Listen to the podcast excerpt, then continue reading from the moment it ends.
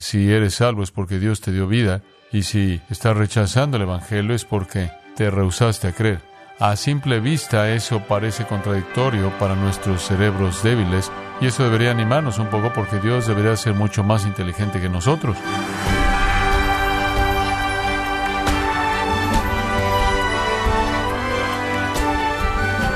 Sea usted bienvenido a Gracia a vosotros con el pastor John MacArthur. No hay mejor manera de conocer una congregación que escuchando sus dudas y preocupaciones. Es por esta razón que el pastor John MacArthur en ocasiones invita a la congregación a hacerle preguntas acerca de teología, de la vida cristiana, entre otros temas. El día de hoy, el pastor John MacArthur, en la voz del pastor Luis Contreras, contestará algunas de esas preguntas en esta edición especial titulada Preguntas y Respuestas Bíblicas en gracia a vosotros. Bueno, vamos a comenzar aquí con Rick McLean en esa fila. Dame tu nombre luego tu pregunta. Sí, mi nombre es Stan y vivimos en un mundo loco y tengo parientes en mi familia que tienen enfermedades mentales, así que fui a la Biblia para tratar de encontrar alguna guía y descubro que eh, dice muy poco lo único que encontré fue en el capítulo 8 de Lucas, cuando Cristo está lidiando con el hombre demoníaco que vive en las tumbas y dice, usted sabe, Cristo echó fuera a los demonios y luego dice, y entonces estaba en su sano juicio. Así que supongo que mi pregunta es, ¿todas las enfermedades mentales tienen un componente demoníaco? Muy buena pregunta. Cada persona sin Dios está en una condición mental desesperada no significa que sus facultades racionales no estén funcionando, pero sí significa que están en el reino de las tinieblas, ¿verdad? Significa que están bajo el poder del príncipe de la potestad del aire, el espíritu que ahora opera en los hijos de desobediencia. Así que tenemos que entender que cualquier persona que no sea creyente está operando en cierto sentido con una influencia demoníaca.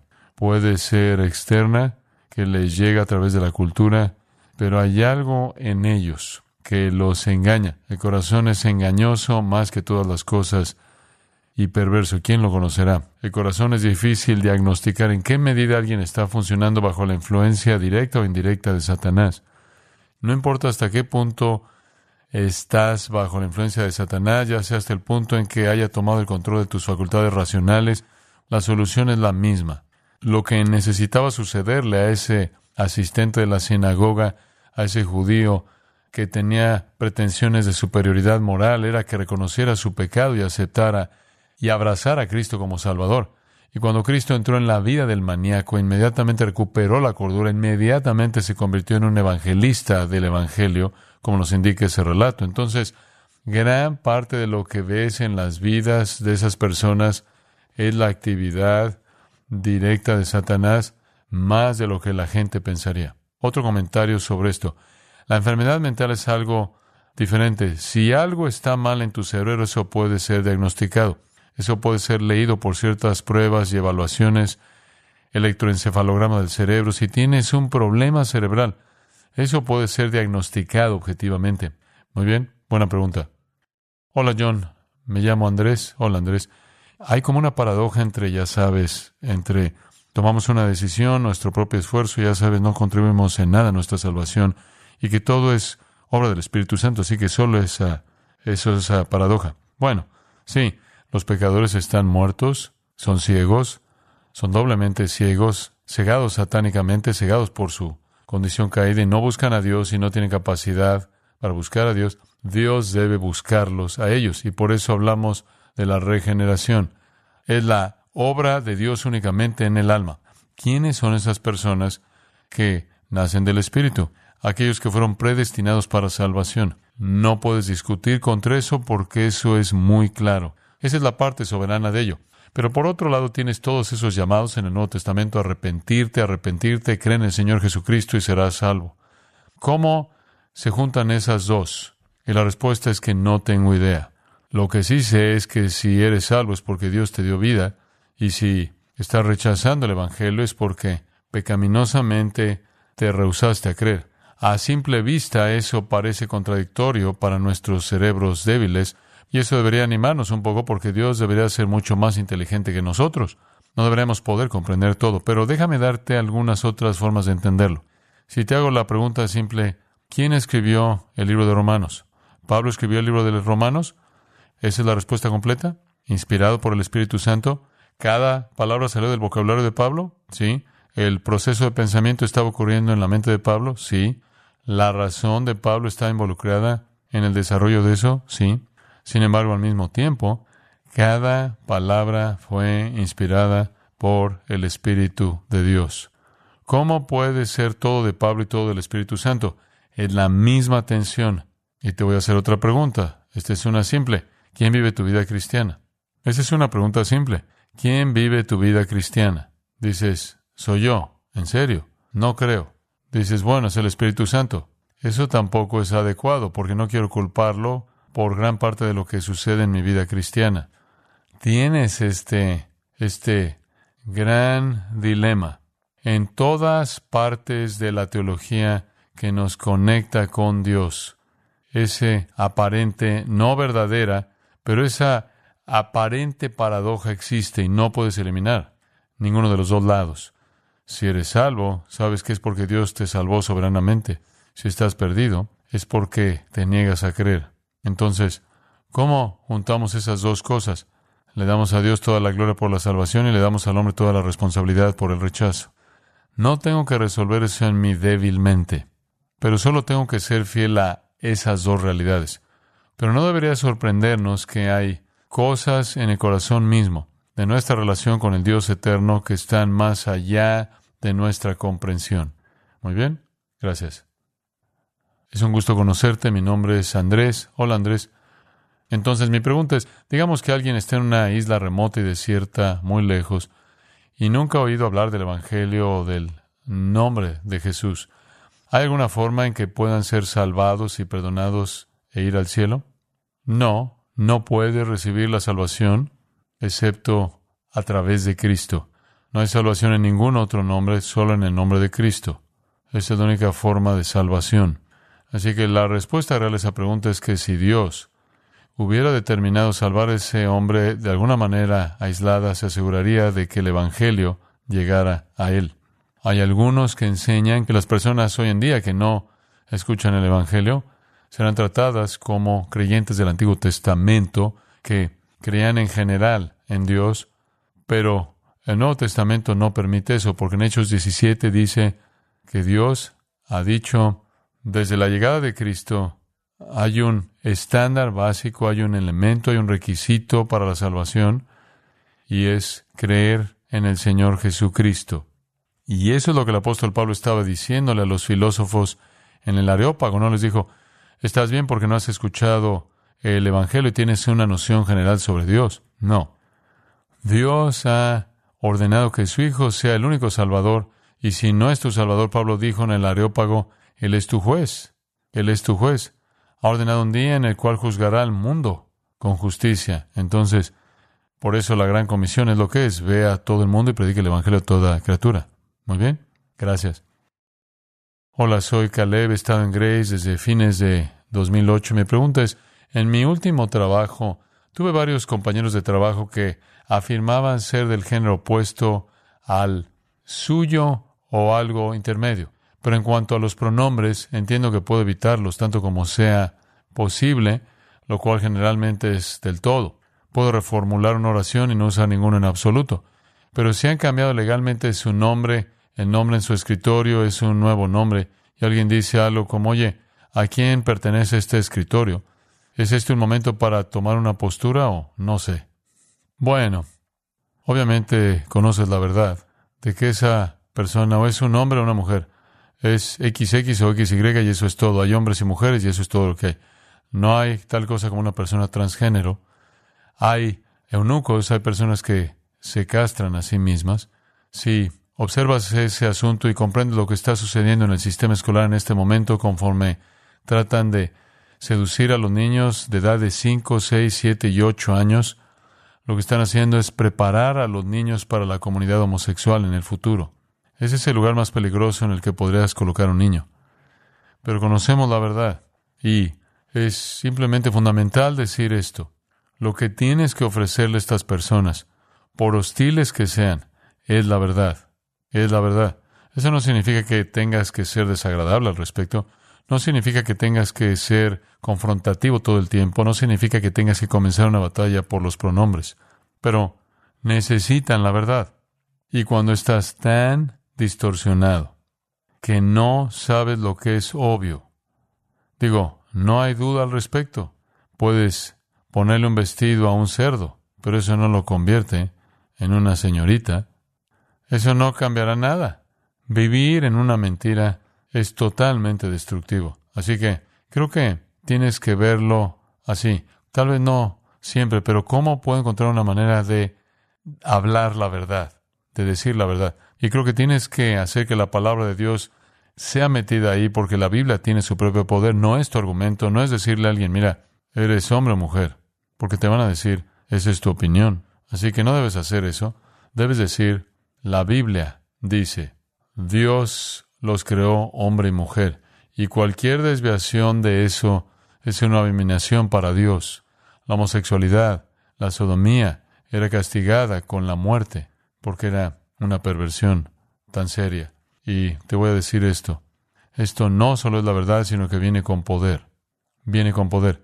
Es sorprendente en el poder del Espíritu Santo cómo puede derribar ese tipo de engaños. Muy bien. Buena pregunta. Hola, Pastor John. Me llamo Mark. Hola, Mark. Supongo que mi pregunta es, ¿qué significa cómo se ve el perdón en acción? ¿Cómo practicas el perdón? Y en segundo lugar, ¿cómo se ve perdonar a alguien que no está arrepentido? Alguien que no lo siente. Así que empecemos por ahí.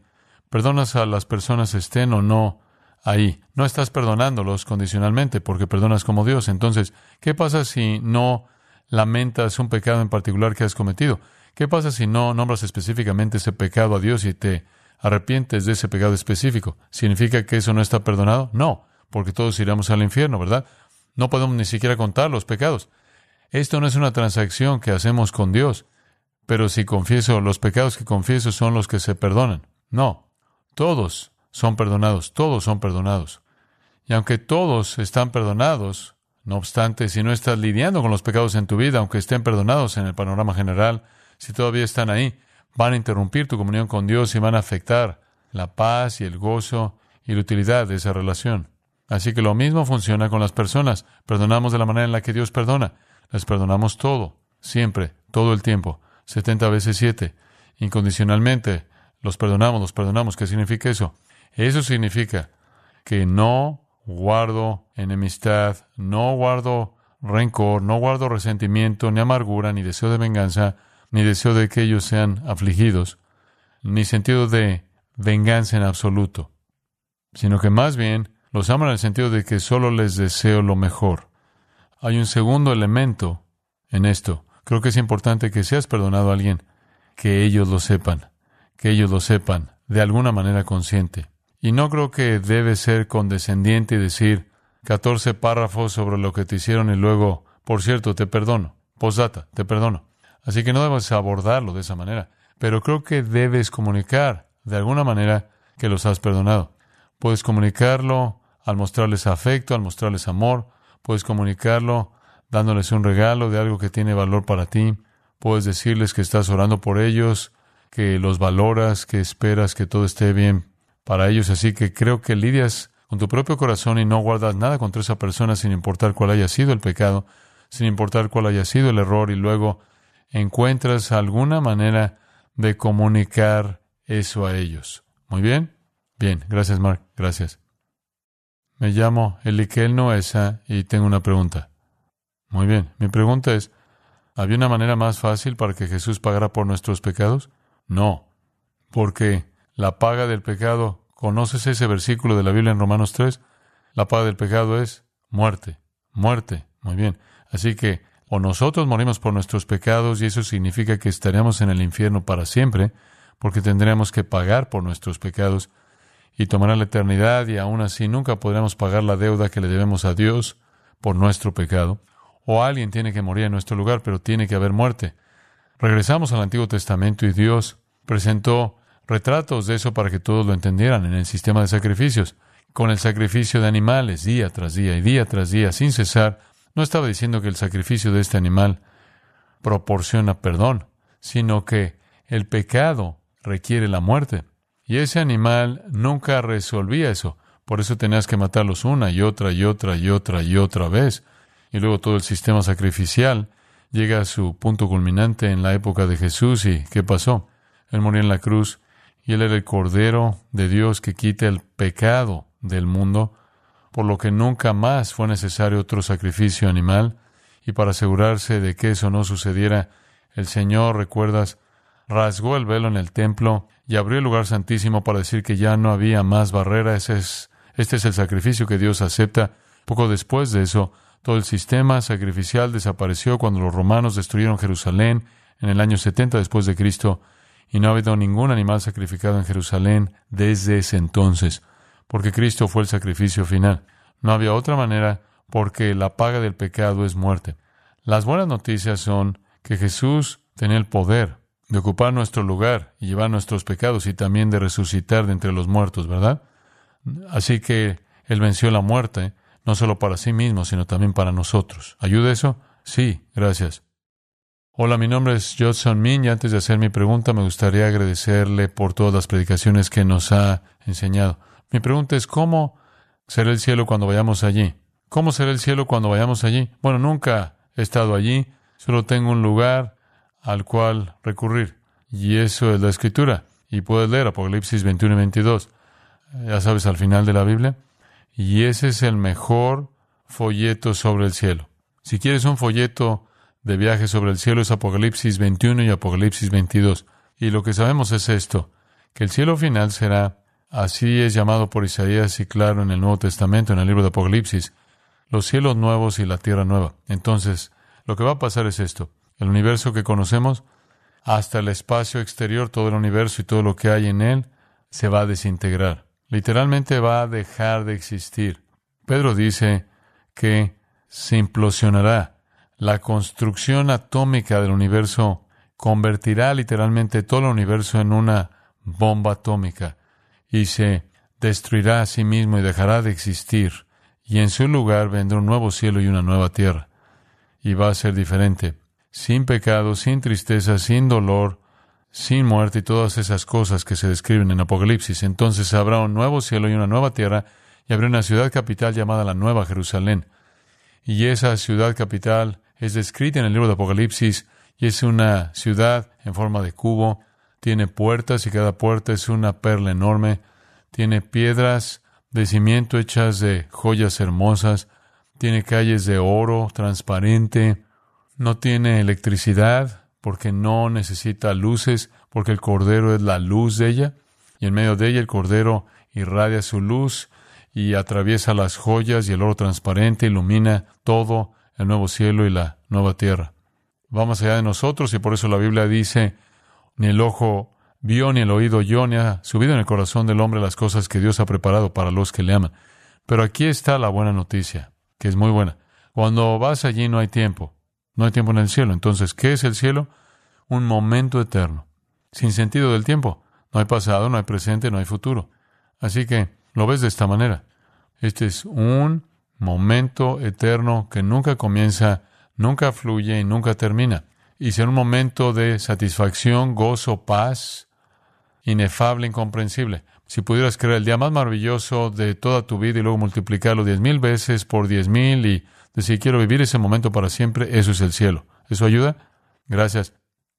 Hola, me llamo Gaby. Ha estado hablando obviamente mucho sobre el perdón y en un esfuerzo por entender mejor el perdón, quería hacer esta pregunta.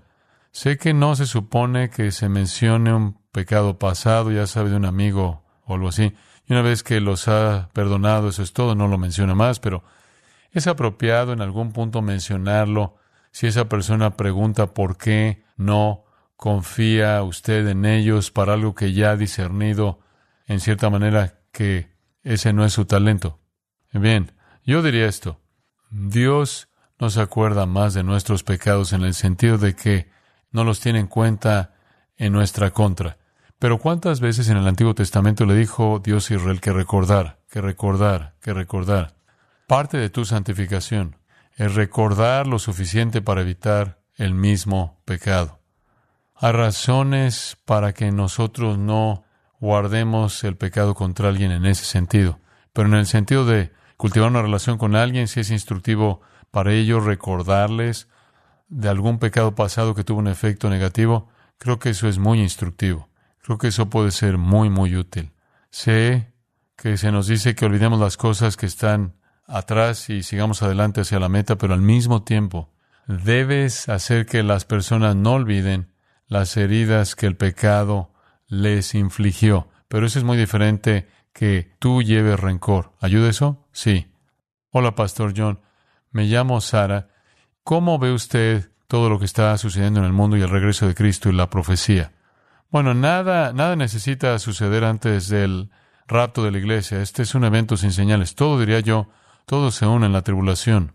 La tribulación es el libro de Apocalipsis, capítulo 6 al 19, y tiene muchas características de ese periodo de tiempo que viene después del rapto. El Señor saca a la iglesia, luego todas estas cosas suceden en el mundo.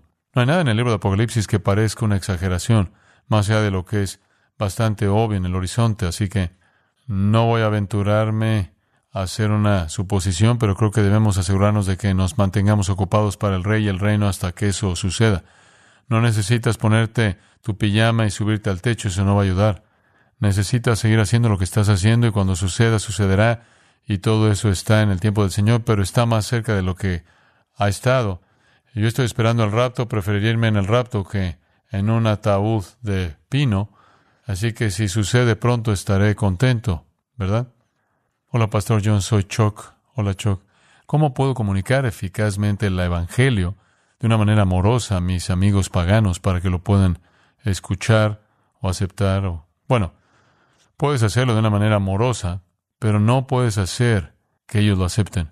Así que creo que todos ustedes tienen que entender que esta cultura en particular tiene tolerancia cero hacia el Evangelio, tolerancia cero hacia el Dios de la Biblia. Digo literalmente, la mayor amenaza para nuestra cultura, para nuestra sociedad, es la escritura, porque los acusa en cada nivel.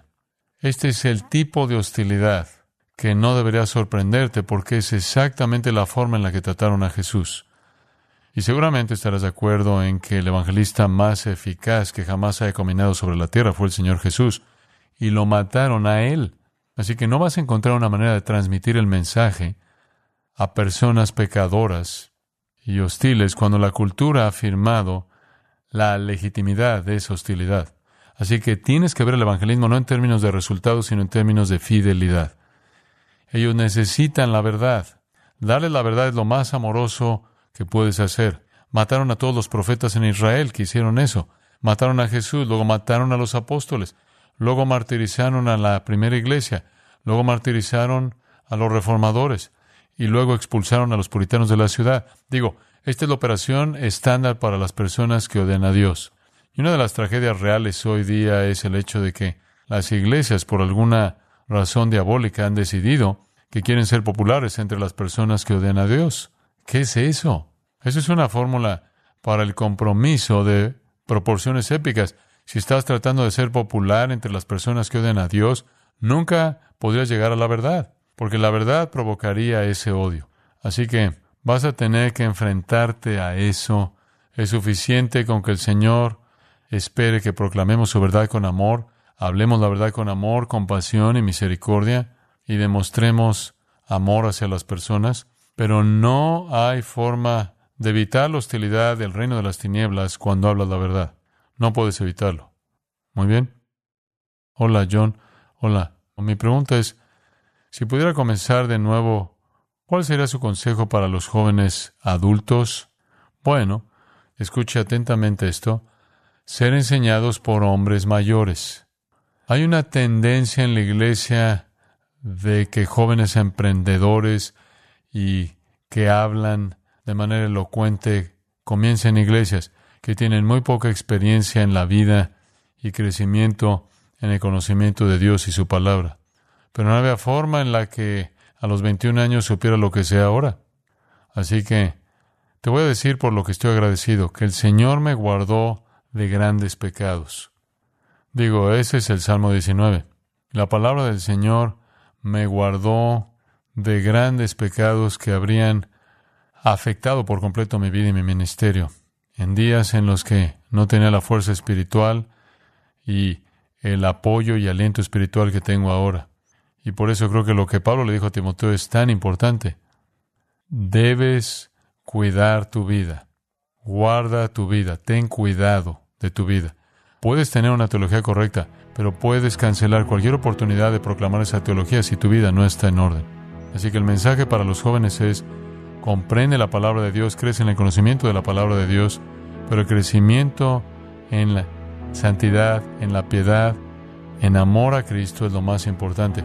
Conforme contemplamos la gloria del Señor, somos transformados a su imagen de un nivel de gloria a otro por el Espíritu Santo. Así que es conforme te enfocas en la persona de Jesucristo que eres transformado a su imagen. Esa es la obra del Espíritu.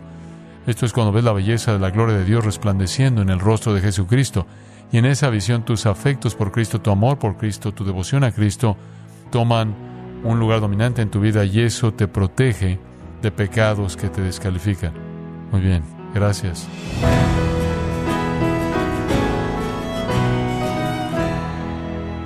De esta forma, el pastor John MacArthur ha concluido esta edición especial titulada Preguntas y Respuestas Bíblicas en Gracia a Vosotros. Estimado oyente, quiero recomendarle el libro Un Cristianismo Sencillo, en donde el pastor John MacArthur nos muestra cómo restaurar la centralidad de seguir a Cristo, mediante el entendimiento de su carácter, su gloria y su amor por usted.